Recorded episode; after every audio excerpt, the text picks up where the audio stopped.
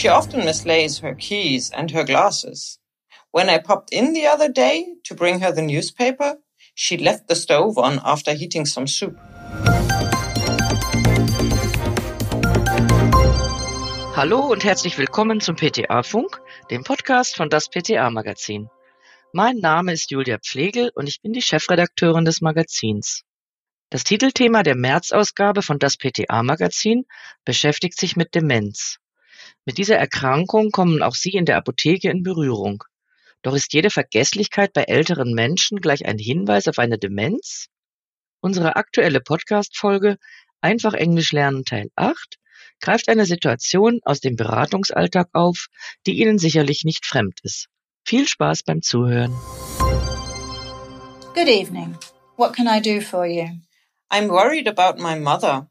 She's been a bit forgetful these past weeks. A friend suggested that I give her ginkgo extract. What do you think?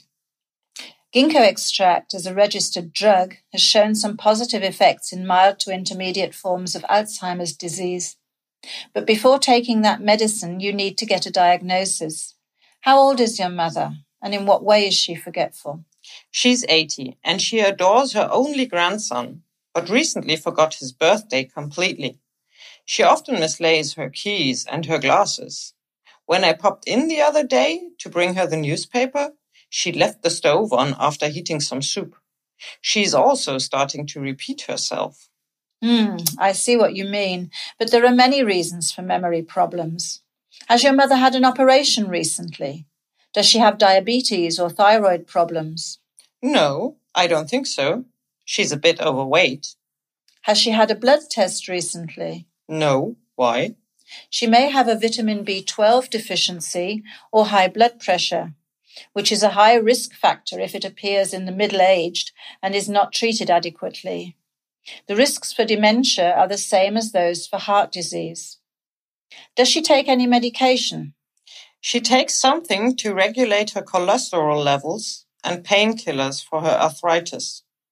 She should be taking beta blockers too, but she says she manages fine without them. That's definitely not a good idea. Does she have any difficulty walking? No, she's actually quite fit. She does Nordic walking and she also enjoys doing crossword puzzles and Sudokus. Does she smoke or drink alcohol? She has never smoked and she only drinks alcohol in company and in small amounts. Do you think she could have Alzheimer's? Alzheimer's, although quite common, is only one kind of dementia, so professional evaluation is important. Some conditions have similar symptoms but are reversible. The first thing to do is to see your healthcare provider, who may refer you to a neurologist or a geriatrician for tests. Is it true that aluminium causes Alzheimer's? Increased levels of aluminium were discovered in the brains of patients who had died of Alzheimer's in the 1970s.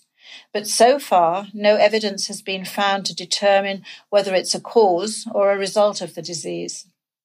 Is there anything I can do to help before we get a diagnosis? Regular exercise is important and healthy food. A Mediterranean diet with lots of fruit and vegetables, oily fish and nuts would be good, especially if she has high levels of cholesterol. She should also drink plenty of fluids, as dehydration is the cause of many health problems in the elderly.